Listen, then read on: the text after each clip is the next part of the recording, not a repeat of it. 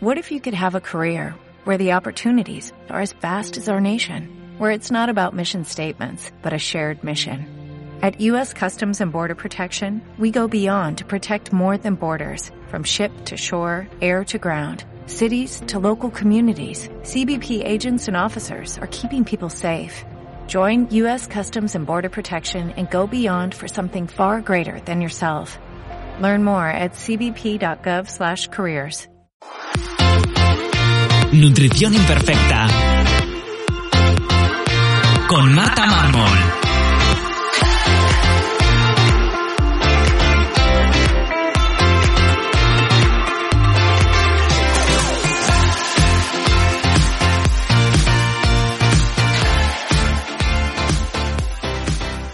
Bienvenidos a Nutrición Imperfecta, el podcast de Marta Mármol. Un lugar para aprender a cuidarte y a empezar a ver la nutrición como una aliada para recuperar tu salud y encontrarte mejor. Con este podcast quiero transmitirte la salud desde un punto de vista integrativo, donde la alimentación, los hábitos saludables y la salud intestinal juegan un papel fundamental. Si has notado algún síntoma digestivo y quieres saber por dónde empezar, te recuerdo que puedes descargarte mi ebook gratuito Síntomas digestivos, la gran epidemia en martamarmol.com barra ebook. Y si quieres que te acompañe en tu caso particular para mejorar tu salud, puedes reservar tu consulta individual en martamarmol.com. Bienvenidos a Nutrición Imperfecta. Hoy tengo como invitado al doctor Álvaro García, que reumatólogo y vamos a hablar de un tema que quería hablar hace mucho, pero que es bastante complejo y así eh, no me atrevía yo y quería que, que, alguien con más experiencia y más conocimiento sobre este tema eh, se viniese. Así que eh, ya para eso he traído a Álvaro, que me está mirando con cara. Le estoy metiendo mucha presión, pero bueno. Eh, vamos a hablar de fibromialgia. Y, y antes de meternos un poquito en, en, harina, lo primero, darte la bienvenida, Álvaro, y muchas gracias. Y preséntate tú para todo el mundo, quien no te conozca. Bueno, pues nada, Marta, en primer lugar, muchas gracias a ti por la, por la invitación. Y bueno, lo de, vamos a hablar de la información que hay disponible sobre la fibromialgia, porque todavía quedan, quedan muchas incógnitas por resolver porque es algo muy complejo, ¿no? Y yo creo que al final es de donde viene tanta duda y, al final es como un cajón desastre donde se meten eh, muchas pequeñas patologías. Pero bueno, antes de entrar en esto, yo soy Álvaro García, soy médico especialista en reumatología, trabajo en la Comunidad de Madrid, en el ámbito público y privado, y eh, luego eh, soy profesor asociado de reumatología en la Universidad Alfonso X el Sabio y doctorando en la Universidad Autónoma de Madrid. Y con esto eh, ya estamos. Entonces, nada más y nada menos. Nada más y nada menos, sí. Pues que ya lo has adelantado un poquito, ¿qué es la fibromialgia o qué se considera, qué engloba la fibromialgia? Vale, bueno, por definición, la fibromialgia es un síndrome doloroso crónico. ¿Vale? Síndrome al final, si lo traducimos del médico al, castellano, lo que quiere decir es un conjunto de síntomas, ¿no? Son un conjunto de síntomas, el predominante es el dolor y crónico que dura más de seis meses. Eh, dentro de estos síndromes dolorosos crónicos es un abanico, es un espectro donde se meten pues muchas cosas. Puede haber dolores lumbares crónicos, puede haber eh, dolores crónicos de rodillas o en otras localizaciones. La fibromialgia en general es un síndrome en el que vamos a tener un dolor generalizado, un dolor sobre todo eh, muscular generalizado. De hecho, el nombre es fibromialgia, de que duelen los puntos fibrocíticos y musculares, o el nombre técnico al que se le ha puesto recientemente es la encefalitis miálgica que ya nos está indicando un poco hacia dónde van los tiros sobre la investigación del origen de la fibromialgia hacia un origen también central, de encefalitis, de inflamación del cerebro, como, como eh, ahora hablaremos también un poco de los mecanismos del dolor. Entonces, al final, la fibromialgia es un cuadro en el que se produce un dolor crónico de más de seis meses que no tiene otra explicación. Asocia además otros síntomas como es un cansancio extremo, dolores de cabeza, podemos tener eh, esto que se llama ahora, que está muy de moda, que es la niebla mental, que en definitiva son olvidos frecuentes o no ser capaz de acordarnos de las actividades que estamos haciendo, o no ser capaz de em, llevar una conversación porque tengamos lapsos, pero todo esto, pues que sea, que no es lo habitual, ¿no? O sea, porque todo el mundo puede tener un lapso en una conversación, pero de manera eh, muy frecuente y reiterada.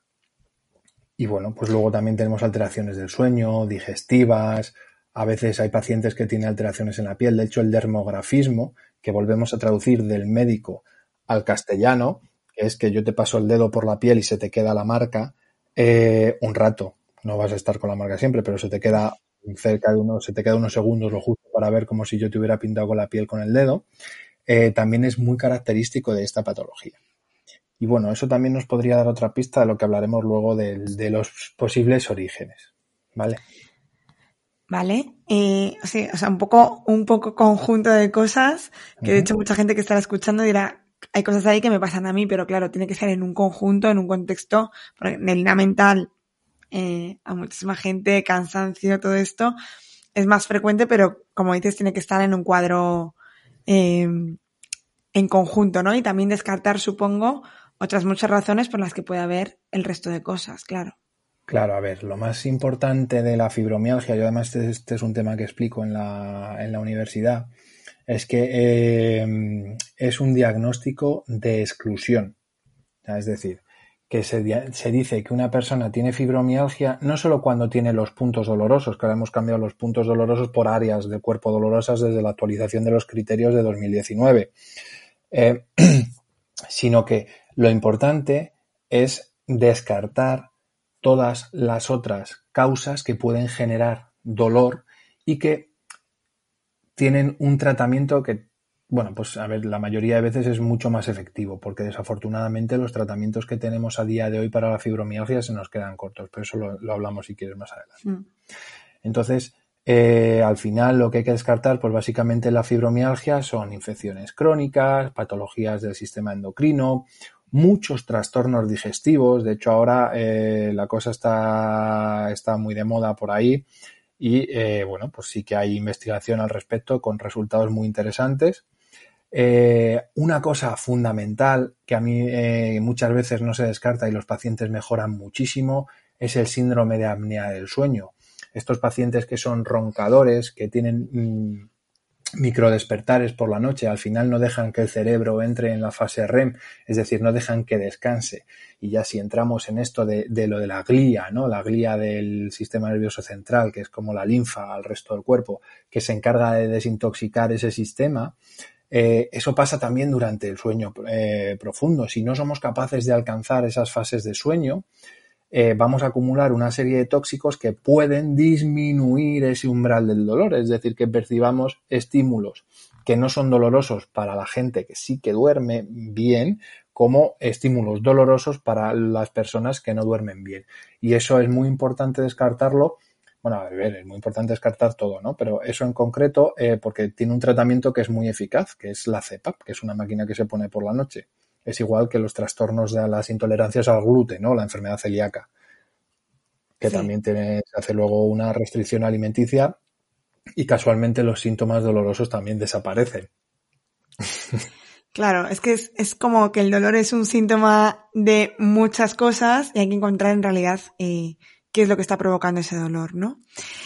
Y una pregunta que es bastante complicada es ¿cómo se mide el dolor? ¿Cómo lo podéis medir? ¿Es simplemente eh, lo que nos transmite el paciente? Eh, ¿Hay alguna forma de, medirlo? ¿Las escalas o cómo se hace esto? A ver, el dolor eh, por definición es una experiencia personal. Entonces, tu dolor no va a ser el mismo que el mío. El dolor, los estímulos que a ti te produzcan dolor o que tú percibas como dolorosos probablemente no sean los mismos que el mío. Deberían ser parecidos pero aún así sigue siendo una experiencia muy personal. Y además, ahora la definición del dolor también tenemos eh, desde 2005, cuando se modificó todo aquello que además de tener una posible riesgo de lesión física em, que está establecida o potencial, tenemos también todo el daño psicológico, que eso también puede gestionar, puede ocasionarnos dolor, ¿vale? Porque toda la percepción está muy, muy, muy entrelazada. Entonces, eh, a efectos prácticos, en la consulta, el dolor es lo que describe el paciente. sí que es verdad, o sea, se mide en escalas. O sea, nosotros somos, mm, normalmente deberíamos ser muy de medir, ¿no? Muy más, científicos que otra cosa y siempre, bueno, pues se hace una escala de Likert o una escala, una EVA, ¿no? Una escala visual analógica que en definitiva es decirle al paciente en la medir su, su dolor y su estado general, porque además esta pregunta, ¿vale? Y se enumera igual, cero, que está estupendo, y 10, que es el peor dolor o el, lo peor que ha tenido en, en la vida. Entonces ahí se suele, eh, se suele colocar el paciente y en función de eso nosotros vamos midiendo la respuesta comparando con los resultados previos del propio paciente, porque eso no se puede comparar con otros pacientes porque volvemos a lo mismo. El dolor es una experiencia individual. Luego sí que hay ensayos clínicos en los que se han medido, pues a lo mejor, la percepción de la presión. Y entonces han cogido un aparato que se encarga de apretar siempre lo mismo. X kilos por metro, eh, por centímetro cuadrado de superficie. Y entonces ahí se mide. Pero eso en la práctica clínica no se hace. Primero porque esos aparatos, pues son raros, ¿vale? Y luego, pues probablemente porque el, el tiempo no es el, no es el mismo que se puede dedicar en un ensayo clínico que en una consulta del día a día al paciente, incluso en atención especializada. Claro, pero si hay que comparar con el paciente las primeras veces, la primera vez que viene el paciente, que supongo que es cuando van, ¿no? Cuando se empiezan a encontrar mal, claro. no tenemos mucha forma de medir o es muy... Mm, entonces tiene que ir empeorando para poder ver bueno, que avanza no, o cómo. Tiene, no, no tiene que ir empeorando, lo que tiene es que ir variando porque puede empeorar o puede mejorar. Y la primera vez que tú ves a un paciente, eh, tú recoges su dolor en ese momento. Pero también tienes que hacer el diagnóstico diferencial, porque la primera vez que llega el paciente, tú tienes que ser el responsable de, ser, de, de atribuir ese dolor a algo. Entonces tienes que ser capaz de decir que no tiene una artritis reumatoide, o lupus, o una esclerodermia, o que no se ha roto un brazo. Um, claro. Y eso te estoy, te estoy, hablando en cuanto, al, en cuanto a, la, a la reumatología general. Luego podemos entrar en otros temas pues tienes que descartar que el paciente, por ejemplo, no tenga una celiaquía o una enfermedad celíaca, una, una intolerancia al gluten o celíaca, que eso, a ver, son muchas cosas, eh, lo del síndrome de apnea del sueño. Ahora hay una cosa que está eh, últimamente muy en boga y que mmm, la verdad es que varios pacientes luego te pones a verlo en perspectiva y dices, oye, pues este señor eh, o esta señora probablemente lo que tenía era una, una histaminosis alimentaria no alérgica, ¿no? Ya, mm, sí. sí, sí, sí, has visto, estoy puesto al día. me, hace, me hace estudiar mucho esto de la fibromialgia. No se acaba nunca, ¿eh? y eso nos olvidamos también, dejamos la mastocitosis o u otras cosas que nos pueden dar dolor. O sea que, O sea, vale. la primera vez tú tienes que orientar un poco hacia dónde van. Luego, a partir de ahí, pides las cosas y ya cuando lo tengas todo excluido es cuando puedes etiquetar al paciente de fibromialgia. Claro, ¿cuánto se tarda? ¿Hay una media de cuánto se tarda en, en diagnosticar al paciente? Porque al ser un diagnóstico diferencial, supongo que, claro, vas descartando cosas hasta que llegas a la conclusión de que es fibromialgia, aunque sabemos que, bueno, que esto es, que puede estar detrás de muchas cosas. Eh... A ver, media de tiempo, pues yo ahora mismo no tengo el dato en la cabeza, pero ya te voy avanzando que mucho. O sea, por ejemplo, en otras patologías como las espondiloartritis sí que hay una media desde el inicio de los síntomas hasta el diagnóstico de nada más y nada menos que entre 5 y 7 años. Ahí estamos hablando de una enfermedad inflamatoria que tiene unos datos característicos, una imagen, una analítica también específica. Esto que es súper inespecífico, o sea, que al final el síntoma cardinal es el dolor y el cansancio, o sea, cosas que nos podrían dar alteraciones endocrinas en el tiroides, bueno, eh, tarda mucho más. Claro, tú la gente cuando ya haces un, una perspectiva, un retrospectivo, le dices, y, o la gente te dice en la consulta directamente, claro, si es que yo con esto llevo a lo mejor 20 años. Y lo hemos diagnosticado hace tres días. Y dices tú, jope, pues. Claro, es que como hay que ir descartando tantas cosas hasta que alguien cae, porque claro, es tan, tan sencillo, pues al final es como el déficit de vitamina D. El déficit de vitamina D es una cosa que también puede generar dolor, aumento de caídas, cambios, y esto es algo que se suplementa. Y esto, eh, bueno, no sé cómo lo tendrás tú en la consulta, pero en mi consulta lo tienen 11 de cada 10 personas que entran. La vitamina D es la broma sí. de este podcast, es que para todo lo que tratemos en este podcast la respuesta es vitamina D. Sí, es como House, ¿no? Es como el lupus, que estaba siempre el diagnóstico diferencial. Aquí es muchas cosas, pero entre ellas está vitamina D. Sí, eh, todo el mundo. Y sí, y aún así, bueno, pues las pautas o las recomendaciones siguen estando no del todo en todos los profesionales eh, de forma adecuada, ¿no? Me sigo encontrando con gente que les dicen, no, no, como es, no, todo el mundo la tiene baja, no te preocupes. Ya. que, que, sea común, ¿no? Que como tú dices, la tiene 11 de cada 10, no quiere decir que, que nos tengamos que conformar con niveles bajos, pero... No, bueno, eso sobre todo no para nada, porque además la vitamina D, mm, vitamina hormona D, como la quieras llamar, tiene unos efectos tan pleiotrópicos, o sea, afecta a tantos procesos metabólicos que dejarla baja es mal. Mal porque la vitamina D, aparte del hueso, tenemos em, eh, respuesta en el control de las glucemias, tenemos respuesta en el tratamiento, en la respuesta a infecciones. En la patología autoinmune se ha visto, por ejemplo, que los pacientes con nefritis lúpica, uno de los posibles futuros marcadores para esto van a ser los receptores solubles de vitamina D.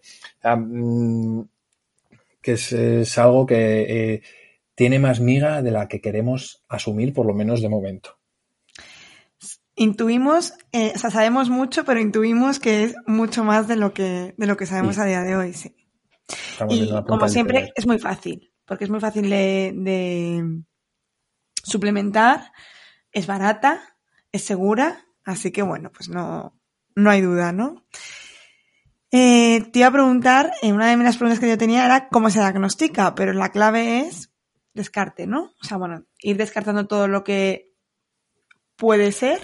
Claro, lo fundamental en esto es que eh, esas patologías, em, bueno, me vais a perdonar esto, pero voy a ser un poco brusco, esas patologías potencialmente mortales que dan dolor y cansancio, las excluyas. O sea, tú tienes que, no puedes decir, mm, un mieloma múltiple da dolor muscular y cansancio, pero también hay otras cosas y eso sí que la diferencia es que eh, hay que excluir sobre todo las patologías que tienen una, un pronóstico vital diferente.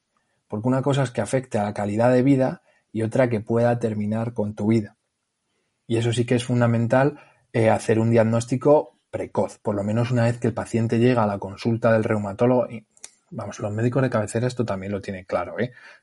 que hacen los diagnósticos diferenciales y ya llega un momento, muchos pacientes llegan de, mira, ya eh, sabemos que no tiene em, nada en el tiroides, eh, no tiene un tumor, o, lo manda para hacer una, prueba de imagen que no se puede hacer en atención primaria. Pero sí que es, es fundamental eh, el diagnóstico diferencial. Y luego, la fibromialgia, además, yo creo que esto es algo que viene por la gente que hemos visto y sobre todo se piden ciertos grados de fibromialgia. La fibromialgia, me vais a disculpar, pero ¿se tiene o no se tiene? Tener más puntos de fibromialgia o menos, da igual. O sea, esto sí que no está cuantificado. Si tú, si tienes 16 puntos de 18, tienes fibromialgia, si tienes 14, no. Si tienes 18 puntos, no estás peor que el que tiene 16. Quiere decir que tienes más puntos dolorosos, pero no estás peor. Lo digo porque esto sí que se pide mucho, o lo piden mucho los, los abogados, ¿no? Cuando se hacen informes para tribunales de incapacidad. Y eso agobia mucho al paciente. Pero es que hay gente que tiene síndrome dolorosos crónicos cogidos, o sea, que cumple los criterios de clasificación, porque en definitiva es eso, meter al paciente en un cesto o en otro por los pelos, y está mucho peor que el que, que el que cumple los criterios claramente, pues porque tiene un cansancio Em, mucho más marcado o porque le afecta mucho más, tiene una actividad laboral que le limita mucho más ese cansancio o esa, o esa, em, o ese malestar general o los olvidos que otro paciente que a lo mejor no solo, pero que la manifestación principal sea el, dolor, ¿no? Claro, es, que necesitamos clasificar todo, pero porque es que es la única manera de poder hacer eh, sobre todo lo de graduar. O sea, lo de graduar en leve, moderada, severa. Pues eso no se puede, no hay una escala clara, pero lo, más importante es graduar cómo influye en la calidad de vida y funcionalidad del paciente. porque luego que sean 14, 16, bueno, 16 o 18, nos va a dar igual. Sí. Eh, ¿Hay algún marcador en los análisis que se vea que esté común en, los pacientes que tienen fibromialgia, que a lo mejor nos haga indagar más por ahí? Pues mira, te puedo decir que la analítica convencional o las analíticas específicas que pedimos eh, pueden ser todos o ninguno, porque todos tienen que ser normales, porque si hubiera agua normal ya podríamos intentar justificar el cuadro por otro lado, ¿vale? No debería haber inflamación, salvo que haya una infección concomitante o algún otro proceso. No deberíamos tener ningún problema a nivel hematológico, es decir, en las células, ni en las plaquetas, ni en los, glóbulos rojos, ni en, la, ni en la serie blanca, ni en los linfocitos, neutrófilos y demás, porque eso ya nos haría ir buscando por otro lado. Tampoco deberíamos tener alteraciones en el hígado, ni problemas endocrinos, ni fallo renal, porque entonces mmm, tendríamos también que buscar otras cosas.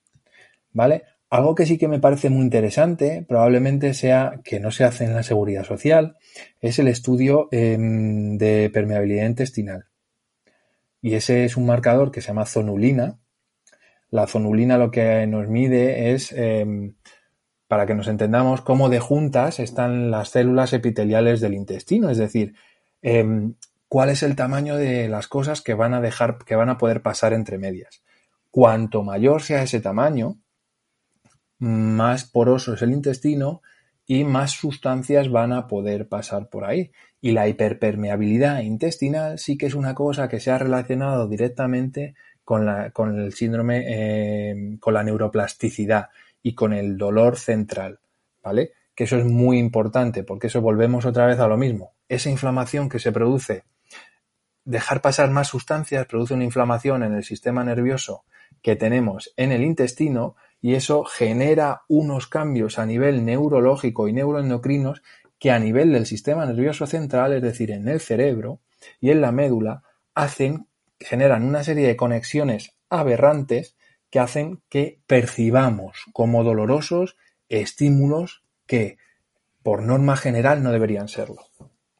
Vale, y, esto se puede, se ve mejor al revertir, al mejorar la permeabilidad intestinal, esa, ese cambio neuronal que ha habido mejora, o sea, mejoran los síntomas al final. O... A ver, no hay, esto son algo que son cosas que están en, en, boga, ¿no? Y en proceso no. de definir claramente, pero sí que, bueno, a ver, no es lo más indicado, ¿no? Si te pones purista con los datos que tienes que dar, pero una serie de casos, o sea, una serie de casos es pues, un médico o una serie de médicos que recogen a sus pacientes y les miden al principio, durante y al final.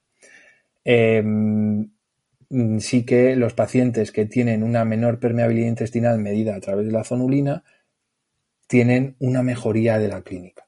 ¿vale? También es verdad que luego esto es muy difícil porque aparte de medir la zonulina, tú tienes que medir qué tipo de manifestaciones tiene ese paciente con fibromialgia, cuál es el síntoma predominante.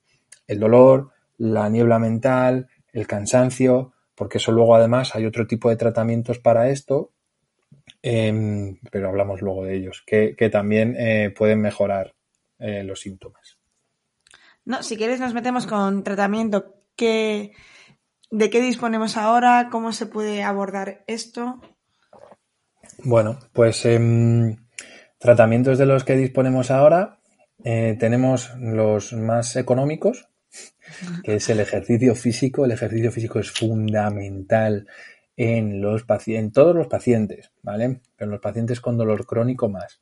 Tenemos que asegurar y garantizar una correcta mmm, función muscular que nos asegure la estabilidad articular, porque si no disponemos de eso, vamos, nos va a poder confundir otro tipo de dolor, ¿vale? Van a aparecer otros dolores que nos van a dar guerra. Además, un correcto sistema eh, muscular nos va a favorecer también produciendo una serie de sustancias que son las mioquinas. Estos son unas citoquinas que se encargan de comunicar eh, bueno, pues con otras partes del cuerpo que nos ayudan, entre otras muchas cosas, pero también ayudan con la percepción del dolor. Eh, eso es lo más barato, pero es lo más costoso, porque normalmente sí. el paciente tiene mucho dolor, eh, está muy cansado. Bueno, pues hay que empezar siempre poco a poco, ¿vale? Empezamos con algo de ejercicio aeróbico para ir cogiendo forma, pero no nos tenemos que olvidar del ejercicio de fuerza, ¿vale? Y eso en cuanto a lo más barato. que es lo más difícil. Luego tenemos los cambios en la alimentación. Yo eh, normalmente, aunque hayamos hecho un test de celiaquía eh, y sea negativo, sin llegar a hacer biopsia, ¿vale? O sea, yo si los anticuerpos, si el estudio analítico es, normal, no lo remito al, digestivo. Si ya es un anómalo, pues entonces lo mando al digestivo porque habrá que hacer una, biopsia o hacer otro tipo de cosas que ya dirá el digestivo. Si eso es normal, yo sí que recomiendo hacer una prueba en la alimentación. Recomiendo eliminar lo más sencillo siempre es la lactosa, ¿vale? Mínimo seis meses, dieta estricta sin lactosa. Y cuando uno ya está acostumbrado a eso, yo también recomiendo quitar el gluten. ¿Por qué? Pues porque son, son, son unos alimentos que son así, que, al intestino le gustan regular, porque nos aumenta la permeabilidad, ¿vale? Entonces, em, ¿por qué hago primero la lactosa? Porque es mucho más fácil. Mucho más fácil y más económico. Cuando tú intentas explicar una dieta sin gluten, puedes estar media hora, 45 minutos en la consulta, primero explicando los alimentos y luego cómo hay que hacerlo. Y luego además tienes que explicar que estas dietas son blanco o negro. Una vez que empezamos, no pares. O sea, no haz los seis meses, porque si tú llevas tres o cuatro meses y un día se te ocurre pecar, bueno, pues hoy voy a comer una rebanada, una tostada de pan normal. Pues todo ese esfuerzo anterior lo estamos desbaratando. Eso eh, también sería interesante porque hay pacientes que mejoran con esto y entonces ya estaríamos, nos estaría indicando un poco de cuál sería el mecanismo causal en ese paciente, ¿no? Que tendríamos, pues eso, una em, em, eh, em, eh, hipersensibilidad no celíaca al, gluten o intolerancia no celíaca. y bueno, pues eso es eh, fundamental.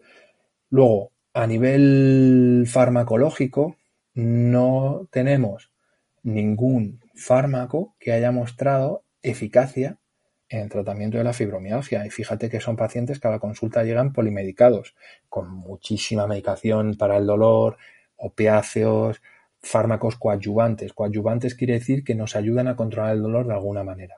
Y entre esto, entre este grupo de fármacos encontramos fármacos que son antidepresivos, fármacos que son antiepilépticos y otro tipo de fármacos. O sea, que estamos hablando de medicación.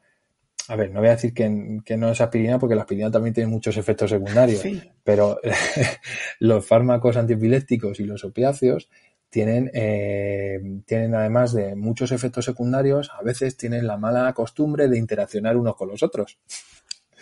Y entonces eh, tenemos unos pacientes que tienen un alto riesgo de tener iatrogenia, es decir, de que les estemos dando medicación o, se les empieza una medicación que siempre se empieza a la dosis más baja posible para ver cómo lo tolera y a partir de ahí vamos subiendo, se les empieza una medicación y tengamos una serie de problemas que siempre hay que advertir al paciente.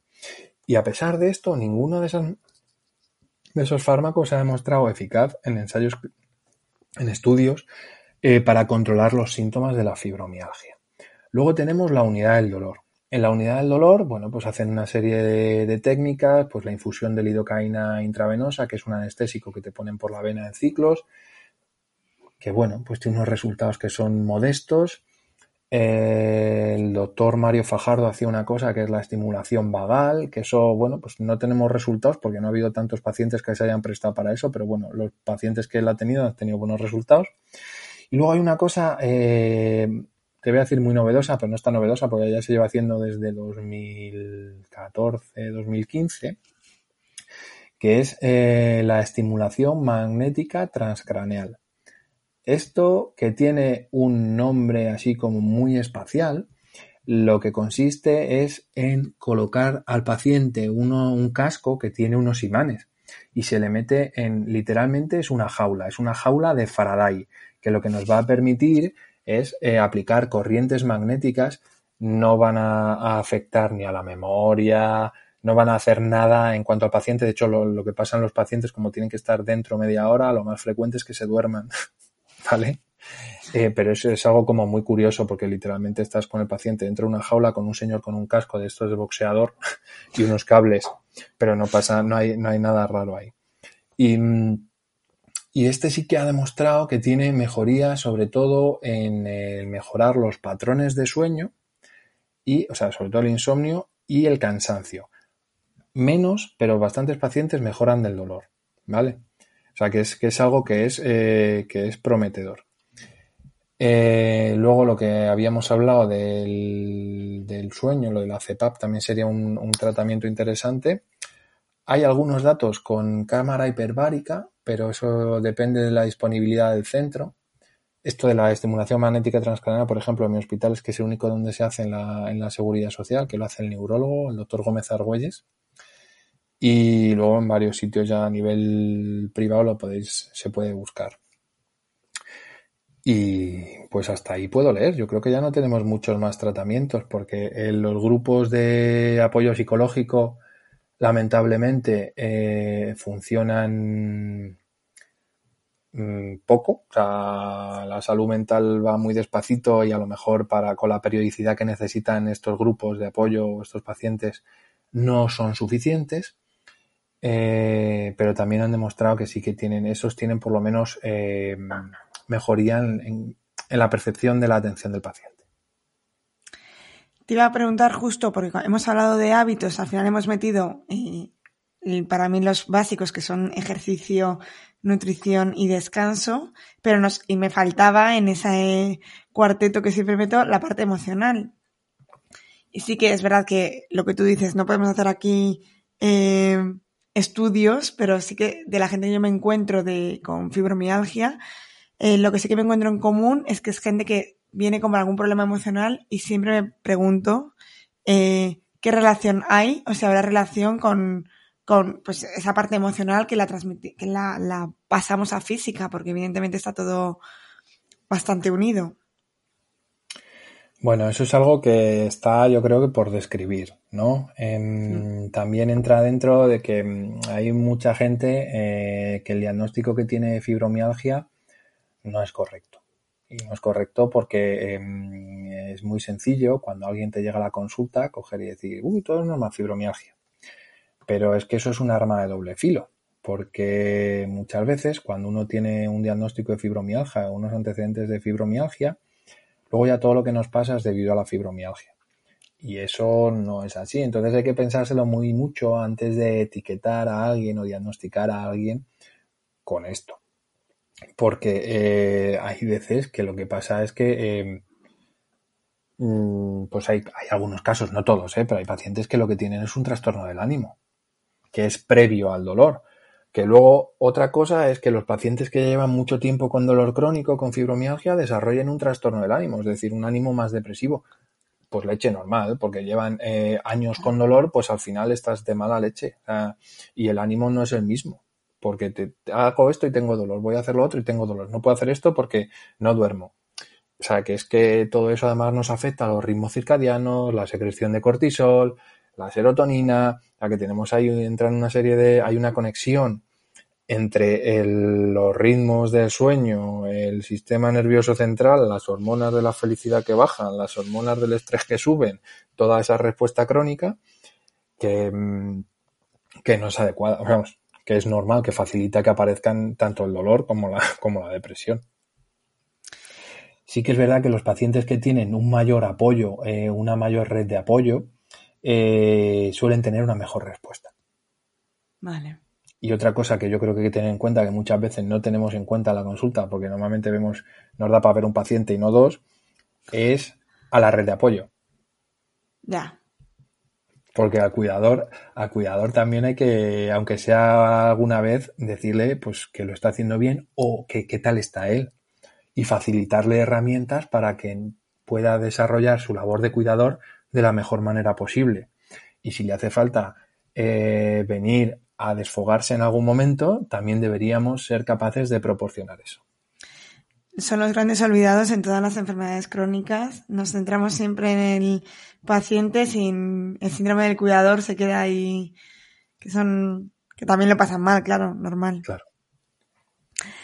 Eh, ¿Cómo lo ves tú? ¿Qué, ¿Qué, esperanza ves? ¿Se avanza en esto? Eh, ¿Crees que cada vez se, o sea, se invierte dinero en, en la investigación en este ámbito? La respuesta a si se invierte dinero es no. No. Me imaginaba. No sé por qué. Porque eh, la investigación en, en, este país y en todos está movida fundamentalmente por la gente que le va a sacar luego beneficio.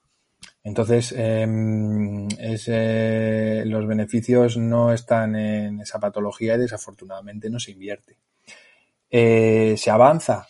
Sí, sí se avanza. Eh, se avanza, se describen nuevas entidades, aparece el HANA, aparece la hipersensibilidad gluten celíaca, em, aparecen otras cosas que sí que nos pueden ayudar y nos dan nuevas pistas.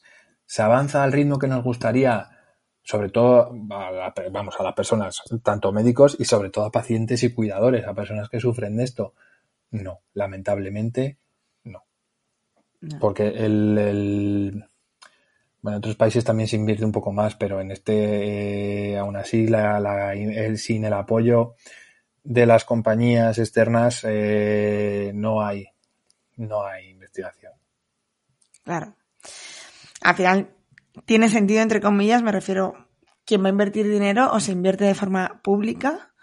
O, al final quien invierte es la industria y o hay un potente fármaco detrás que luego se va a poder, eh, pues se va a sacar dinero, se va a rentabilizar o, no se invierte. Y, tiene sentido, pero para eso está la investigación pública, claro. Eh, ¿Qué consejos le darías a, a pacientes, ¿qué tres consejos le darías a un paciente con fibromialgia?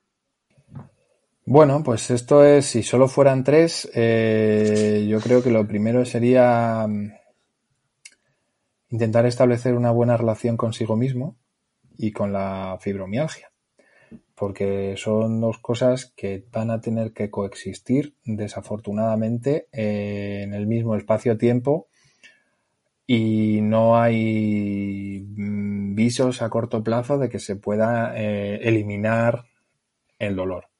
Entonces, eh, intentar llevarlo de la manera eh, mejor posible. Y eso se hace, pues conociéndose uno mismo, conociendo la patología, intentando em, no, no limitarse en exceso, pero tampoco ponerse expectativas de, bueno, pues salir a correr 10 kilómetros o, o, así, ¿no?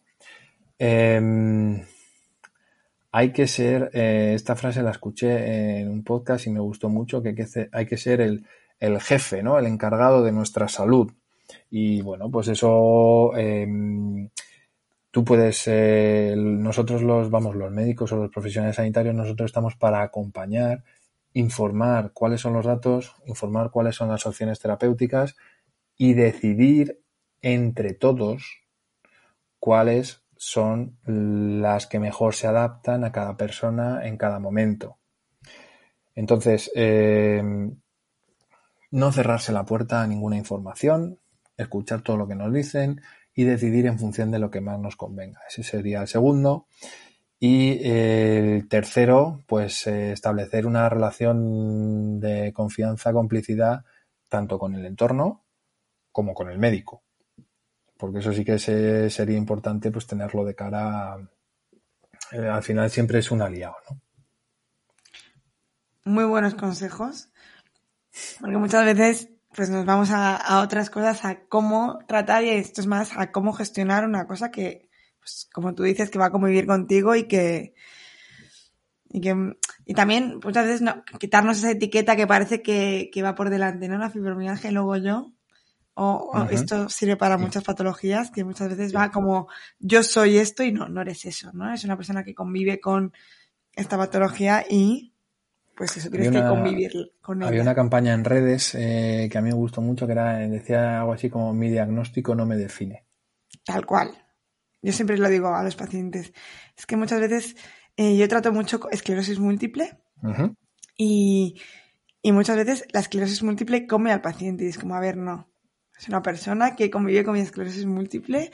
Incluso yo intento no decir la palabra paciente mucho porque la digo sin darme cuenta y luego es como, pues eso, ponerle en un lugar que, que, que no tienes que ser paciente, es que estar activo de la manera en la que, en la que puedas y como tú decías, jefe de, de lo que puedes hacer y con unas expectativas realistas, claro. Tampoco sin, sin irnos, o sea, sí, sin fliparse, iba a decir, pero tal cual.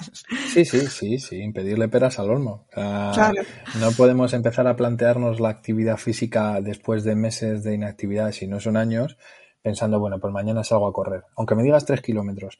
No, porque vas a hacerlo un día, vas a volver reventado y no vas a querer hacerlo más. Entonces es mucho más sencillo, es mejor en este caso ser la tortuga que la liebre. Tal cual. Pero esto en realidad, en general, o sea, cualquier persona sedentaria sería el mismo consejo. Es que en realidad mm, nos sirve para todos, nada más que, bueno, pues cada uno ajustándolo a, al nivel de la empieza. Tener muy claro de dónde empiezas y dónde quieres llegar y en cuánto tiempo y, si es real, ¿no? Pues no sé si nos ha faltado algo de que queramos hablar, que quieras mencionar de esto. Yo creo que te he preguntado todo lo que tenía previsto.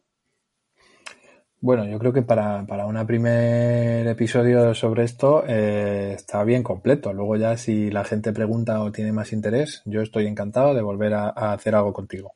Podemos desglosar un montón, es verdad que da para, para todo lo que queramos. Es cierto. Pues siempre hago tres preguntas al final de a todos los invitados. Una, en realidad, siempre hago cuál fue tu detonante tu cambio de hábitos, pero en realidad yo no sé si tú has tenido un punto de inflexión en el que has dado más importancia a los hábitos, a lo mejor como, como médico. Eh, ¿Hay en algún momento en el que te hizo clic y te diste cuenta de la importancia que tiene eh, los hábitos, además de la patología y los medicamentos? Que yo, bueno, yo soy farmacéutica también y yo toda mi carrera era eh, patología, medicamento, patología, medicamento. Y tú al final yo creo que un poco lo mismo, ¿no? Sí, a ver, lo que pasa es que luego, por ejemplo, te das cuenta de hay otras culturas en las que eh, a mí me hace mucha gracia, pues eso, la, cultura tradicional china, ¿no? La gente asiática. El médico del pueblo cobraba cuando no había nadie enfermo. Cuando había alguien enfermo no cobraba, claro, eh, porque son actividades preventivas. Entonces eso de los hábitos es fundamental. Eh, a mí yo he tenido varios, varias etapas de cambios de hábitos. Probablemente la más eh, importante fue en 2015, a raíz de un cambio personal, eh, que abandoné ciertos hábitos nocivos durante los fines de semana y decidí además perder peso y, hacer ejercicio, lo cual me ha venido estupendo porque ahora sinceramente soy más mayor pero me encuentro mucho mejor que la edad no. Igual que la enfermedad no te define, la edad no te define. Claro. Vale, ¿me vas a decir algo? No, no, no, no. Vale. Luego siempre pregunto algo por mi curiosidad, que me encantan estas cosas, aunque me acabas de contar una que no sabía, que era lo de eh, el médico en, la, en, China. Sí. Em, siempre pregunto algo que hayáis aprendido últimamente aunque no tenga nada que ver con este tema, o, sí. No, bueno, esto es eh, algo, mm, pues, por ejemplo, desde que estoy con el doctorado, ¿no? Que es eh, que no se puede llegar a todo. O sea, por mucho que quieras, el día tiene X horas y, y además es que no es sano llegar a todo. Porque lo primero que hay que hacer es mantener una serie de hábitos que te permitan estar, que te permitan rendir a cierto nivel si dejamos de dormir o dejamos de hacer otras cosas para eh, algo, mm, normalmente a largo plazo no tiene sentido y de pierdes tanto el interés por la cosa como, como los buenos hábitos. Sí, yo creo que eh, la tesis para eso es terrible, ¿no? Sí, sí, es un game changer para esto. Y ya por último, eh, recomiéndanos algún profesional de la salud que, te guste, que quieras compartir con nosotros para que sigamos aprendiendo más. Bueno, a ver, eh, me gustan, me gustan muchos. O sea, yo la verdad es que es muy difícil recomendar solo a un profesional de la salud. Yo eh, me voy a permitir recomendarte a dos. Uno, eh, por aquello de la actividad física, sería Víctor Díaz, que tiene una cuenta en Instagram maravillosa, que es ProHealth porque hace una labor de educación mucho más allá de sus entrenamientos personales y mucho más allá de sus clases, hace una labor del de, deporte y la salud que es brutal. además, con una base eh, científica muy potente. Y luego, pues ya algo más local. Eh, eh, una de las personas que me gustó mucho cómo trabaja el tema de terapias alternativas es eh, María, que es la propietaria del Centro Quiropráctico de Aranjuez, que es algo para, para anotar. Yo, por ejemplo, la quiropráctica no había tenido nunca contacto con ella y, y me parece algo muy, muy interesante. Ah, mira, no la conozco, María. Muy bien. Pues nada, muchísimas gracias Álvaro. Eh, ha sido un placer. Ya, como siempre les digo, yo espero que este podcast dure muchos años, así que eh, ojalá eh, te vuelva a invitar y vamos a hablar de otras cosas o, de esto y ampliemos. Y, y, nada, espero que hayas disfrutado, aunque son es muy tarde y justo hablando de no llegar a todo, eh, al final le tengo aquí al pobre grabando a las tantas de la noche. Pero muchísimas gracias y un placer. No, el placer ha sido todo mío. Muchas gracias a ti por invitarme, Marta. Y con esto finaliza el episodio de hoy. Espero que os haya gustado. Como siempre dejaré todas las notas del programa y todo lo que nos ha dicho Álvaro en martamarmol.com barra blog. Y pues si os ha gustado, compartidlo, dadle a me gusta, eh, suscribiros en el canal donde estéis escuchando este podcast para que me ayude a llegar a mucha más gente y me permita seguir haciendo este contenido durante mucho tiempo. Nos escuchamos en el siguiente episodio aquí en Nutrición Imperfecta.